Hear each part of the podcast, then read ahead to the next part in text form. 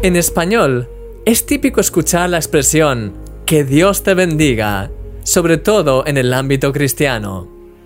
Seguro que la has escuchado miles de veces. Cuando usamos esta expresión, estamos diciéndole a la otra persona, deseo que Dios te dé todo tipo de cosas buenas, que Él te proteja, que te guíe, que te dé paz y te multiplique en todas las áreas de tu vida.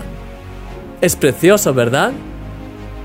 Todo eso es lo que va implícito en el concepto de bendición, pero va aún más allá. Dios desea bendecirte. Es más, Él ya tiene sus bendiciones listas, preparadas para tu vida. Esto es lo que dice la Biblia.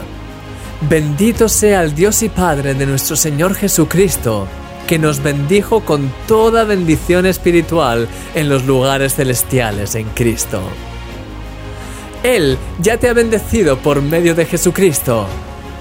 Él derrama desde el cielo todo tipo de bendiciones sobre tu vida cada día, tanto físicas como espirituales, y desea que puedas recibirlas y que camines en ellas.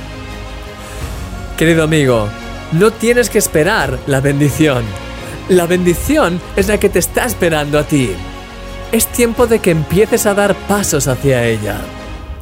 A lo largo de esta semana vamos a analizar diferentes claves que te ayudarán a experimentar la bendición de Dios de una manera más profunda y clara en tu vida. ¿Estás listo? Ora conmigo.